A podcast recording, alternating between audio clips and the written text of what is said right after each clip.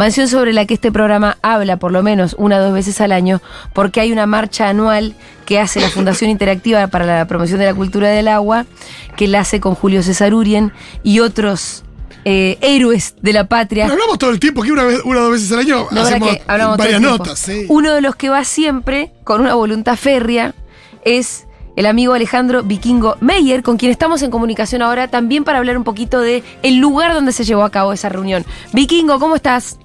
¿Qué tal? Buenas tardes, Julia. Buenas tardes, Fito. ¿Qué ¿Se tal? me escucha bien? Se te escucha perfectamente. Bárbaro. ¿Dónde estás ahora vos? Eh, estoy en la escuela, soy docente. ¿En qué? Sí, de- en el recreo. ¿Pero en qué escuela? Eh, yo laburo en las escuelas públicas de San Fernando, en la provincia de Buenos Aires. Ah, perfecto. Eh, bueno, Vikingo, vos sos siempre parte de, de la marcha al lago escondido y mm, eh, entiendo que nunca es fácil llegar al lago escondido y que siempre hay un personaje con el que ustedes se cruzan, que es de nombre Nico Van Ditmar. Y que en los chats estos, no sé si vos lo viste, Fito, aparece todo el tiempo un tal Nico, un tal Nico, Sí. que la gente al principio no se entendía bien quién era porque este Nico es al que le pueden ir a pedir unas facturas.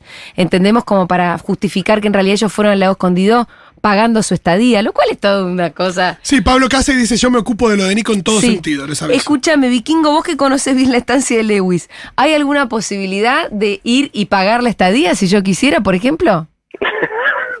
el gordo Nico. Tenemos ya una, una relación personal con el gordo Nico. Ahora me la vas a Este, contar.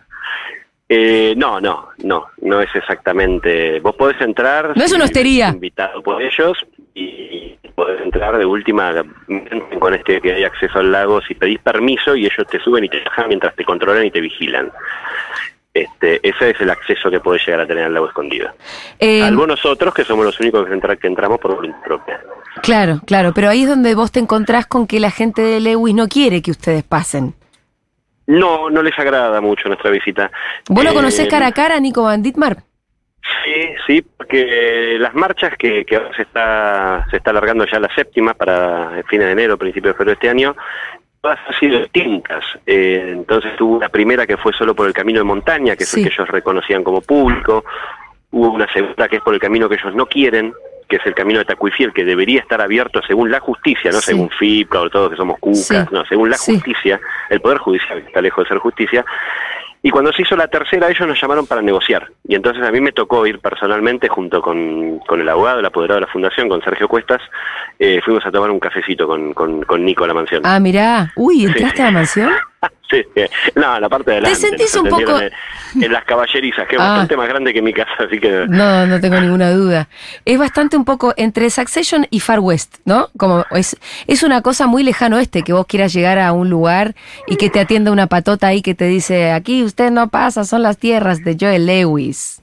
es todo muy bizarro. Es todo muy bizarro porque incluso nosotros, supongo que vos, Fito y todos los que escuchamos la radio, que tenemos cierto grado de politización y nuestra Sí. ideología, nuestros pensamientos, nos las pasamos hablando del poder real, nos las pasamos hablando de lo que Sí. significa el poder real, y cuando te lo cruzas así, pero cara a cara y en el medio de la cordillera, pues no es lo mismo, viste, que yo qué sé, en la, en la sede de una multinacional en Cava. No, te lo cruzas clavado en el medio de la Patagonia. Eh, y uno parece como que está viendo una película, ¿no? Eh, nos ha tocado que el abogado nos diga en la cara que nosotros estábamos en territorio de la corona británica. Es que es realmente una película. Sí, hay muchas de Nico, ¿eh? Eh, Nico, por ejemplo, apareció por el 2011 con el reclamo que inicia valientemente y todavía mantiene Magdalena Darda. Sí.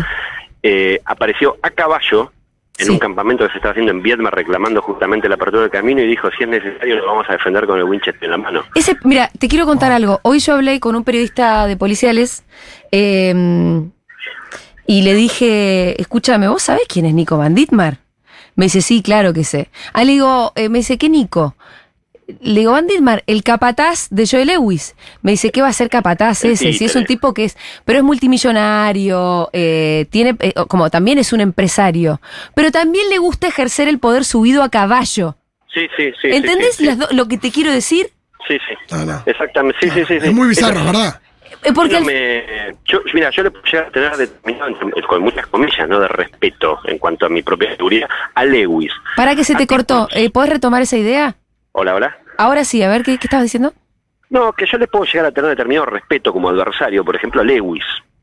Eh, ahora, tipos como Van Ditmar cipayo, sumiso, Cipayo. este, que va a ser tan millonario como Lewis se lo permite hacer y cuando le diga que tiene que vender va a vender y cuando le diga que se calle se va a callar, eh, a mí no me genera ningún tipo de respeto. O sea, no.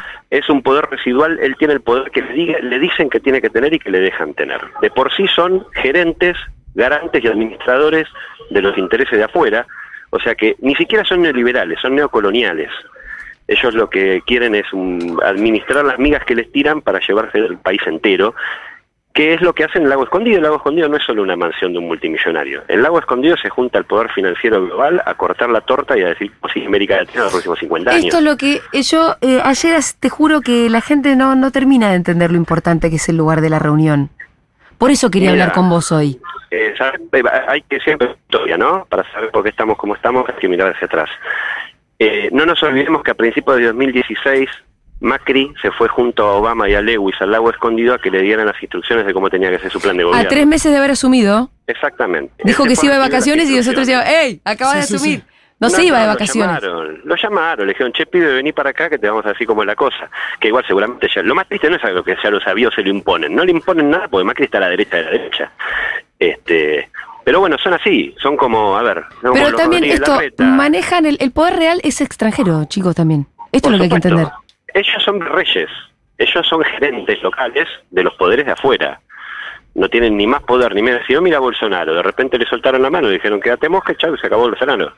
Por eso ¿Cuál es importante, perdón, voy a hacer un paréntesis muy bizarro. Es importante explicarle a ICI Sí, que claro. cuando saltamos el que no, cuando cantamos el que no salte es un inglés. No estábamos hablando en contra de los Beatles, pedazo de boludo. No, Estamos claro. hablando en contra de, ¿entendés? La mitad de los países que están jugando el mundial son o fueron colonia británica. Exactamente. Por eso cantamos el que no salte es un inglés. Nosotros todavía tenemos un enclave colonial que es Malvinas Argentinas, que son las Malvinas, que son argentinas, este y no vamos a, cantar el que no salte es un Sí, inglés. Sí, lo que no está bien es, eh, digo, la, la discriminación de un pueblo oprimido. Exacto. Pasa que hoy eh, duele a veces, cuando- por supuesto ellos tienen todo un trabajo para llegar a esto, no, no pasa porque sí, ¿no? pero tienen, tienen más conciencia y noción de lo que implica el poderío británico en Bangladesh, donde lo aman a Maradona por lo que por, toda la historia que hay Sí. de Bangladesh que ahora se hizo Sí. conocida, ¿no? que la hambruna que generó Churchill cuando los dejó, nada, le sacó todos los recursos en la Segunda Guerra Mundial, eso, eso por eso nos aman a nosotros el enfrentamiento nuestro con los británicos, o sea, realmente, o sea, es, es muy loco lo, lo que uno dice, cuando vas por la calle con una remera inglesa y decís, loco, lo sacamos en 1806, Sí. en 1807, lo derrotamos en el 45, 46 en el Paraná, en el 33 se quedaron ya con las Malvinas, vino el 82, en, en- en el 21 amenazaron con invadir la Patagonia si Irigoyen no mandaba el ejército para aplastar el levantamiento obrero, la famosa Patagonia Sí. O sea, no es una batalla la que venimos. Hace 200 años estamos en conflicto con estos tipos. ¿Sabes qué pasa, Vikingo? Es linda la bandera de Gran Bretaña. Sí, es cool. pegajosa. Es cool. Es pegajosa. A veces la ves, yo no- a mí me, realmente me, me da horticaria. Bueno, Y cuando eh, uno dicen, bueno, vos los británicos, no sé cuánto, decís, loco, vos sos consciente que somos el único país de América Latina que está militarmente ocupado por la corona británica. Estamos militarmente ocupados, salvo que consideren que las Islas Malvinas no son argentinas. no, claro, claro. Eh, hay gente que ya está diciéndolo en voz alta, ¿eh? Que las Malvinas argentinas no son. Que es otro de los consensos que vuelve eh, de los que lo que creíamos eran consensos y que la derecha viene a, cuestionar otra vez. No fueron 30.000 y que las Malvinas no son argentinas, lo están diciendo cada vez más fuerte. ¿Vos pensás que a Macri le importa el reclamo de las Malvinas argentinas? Bueno, pero eh, eso es lo loco de campañas anteriores y. Ahora Por YouTube se le podría caer la careta a todos. Macri dijo, antes de ser candidato a presidente, que las Malvinas eran un costo fiscal. ¿Para qué queremos las Malvinas si podrían ser un costo fiscal muy grande? Esto lo buscas por YouTube. Cuando cortas Sí. conmigo lo encontrás, no solo el audio, el video de él diciéndolo. Sí. Este, entonces ya hay que sumarle, ¿no? Macri que las Malvinas son un costo fiscal, Burri las quiere entregar por vacunas, Sabrina esta Ahmechet. o como se diga, dicen que, que- que no son Malvinas sino que son Falklands, Eh, el Cornejo el Mendoza que se quiere independizar. Entonces, a ver muchachos, o nos damos cuenta que eh, lo del lago escondido es el, el paralelo 42, que es lo que separa Río Negro de Chubut, justo queda entre el Bolsón y Lago Puelo, es un punto de sutura donde van a cortar la Patagonia, o sea, si nosotros no nos avivamos. Por algo Lewis en el paralelo 42 al lado del mar tiene la pista de aterrizaje. No es un accidente. Estos tipos no dan pasos por, no compran propiedades de miles de hectáreas al tuntún. Los No. tipos silvanan un plan paso por paso.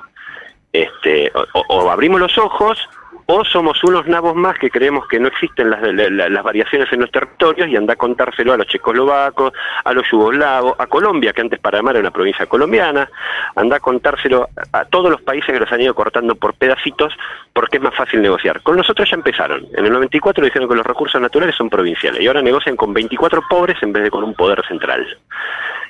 Entonces nos van a ir cortando de a pedacitos como un sushi y nos van a ir comiendo a poco.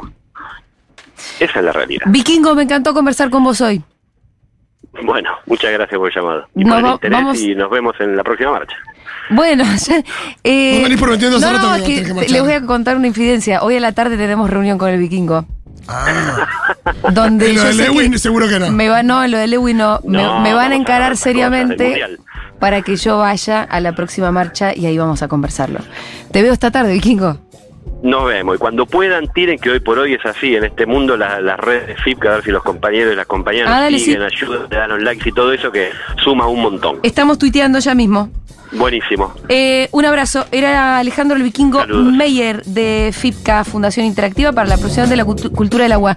Y bueno, me parece que fue un notón. Sí. Porque nos dio un panorama de cuál fue el territorio en el que se llevó a cabo esa reunión. Muchachos, la pelea es en serio. Del otro lado hay mafia, hay conspiración y hay mucho poder. Y tener medios que no estén sojuzgados por esa mafia, que sean libres en serio, es clave si queremos seguir viviendo en un país democrático. Y eso depende exclusivamente de ustedes. Oyentes, porque nosotros el cuerpo ya lo estamos poniendo. ¿Vamos a dar la pelea juntos o qué?